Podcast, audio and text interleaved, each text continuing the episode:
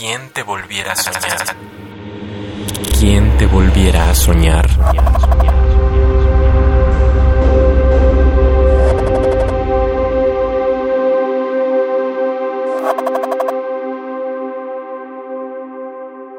Paréntesis.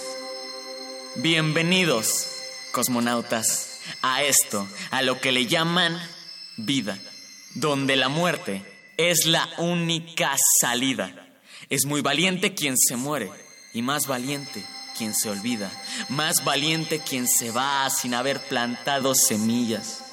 Todo el mundo tiene heridas, pero no todos tienen agallas para mostrarlas y desde que nacemos somos suicidas, lanzándonos a esta guerra sin armas, a este prado de corazones durmientes, de pájaros heridos y de alarmas, de dioses que nos limitan y aún así aprendimos a volar, aunque nos cortaron las alas y hoy volamos con una mano en la daga y la otra en el corazón sabiendo que cada suspiro es la ceniza de un monzón.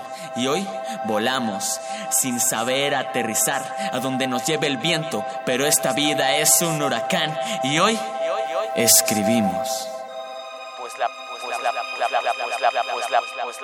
Pues la poesía es un túnel por el cual podemos escapar. Y hoy escribimos. Y si no lo hacemos es como si estuviéramos muertos, pues dejar de escribir es como morir desde antes, como quien se venda los ojos antes del fusilamiento.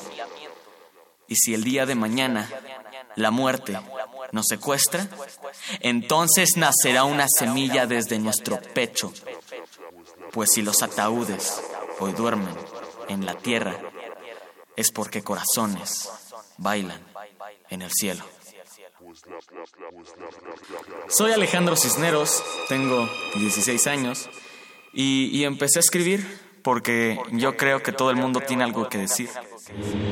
¿Quién te volviera a soñar? Soñar, soñar, soñar, soñar, soñar, soñar, soñar. Radio UNAM, experiencia sonora.